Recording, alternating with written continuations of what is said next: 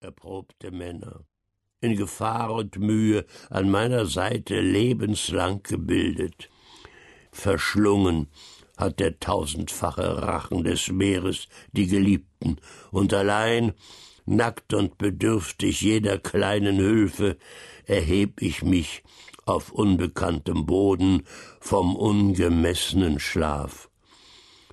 Ich irrte nicht, ich höre das Geschwätz vergnügter Mädchen. O, dass sie freundlich mir und zarten Herzens, dem vielgeplagten, doch begegnen möchten, wie sie mich einst den Glücklichen empfingen. Ich sehe recht, die schönste Heldentochter kommt hier, begleitet von bejahrtem Weibe, den Sand des Ufers meidend nach dem Haine verberg ich mich, solange bis die Zeit, die schickliche, dem klugen Sinn erscheint.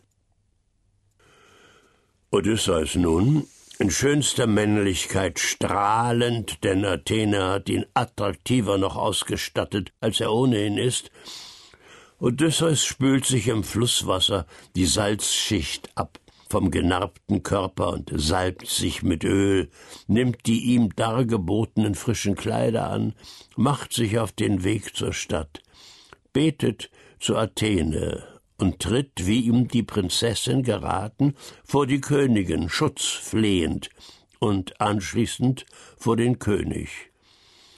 Nausicaa aber ist schon vorausgefahren mit dem Maultiergespann, und zwar allein, wie sie ausführlich begründet, damit nicht etwa der Fremde, der Königstochter öffentlich zur Seite ihren Ruf gefährde und der gaffenden Menge Anlass gäbe zu Gerücht und Geschwätz. Auf solches eigenwillige Verhalten wird noch einzugehen sein.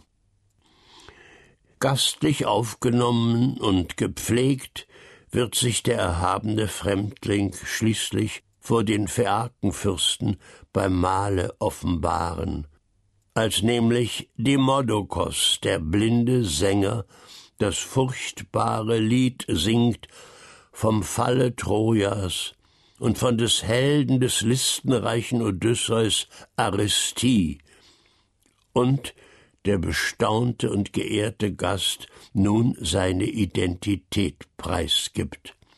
In Tränen. Und den Phäaken und uns die Odyssee erzählt.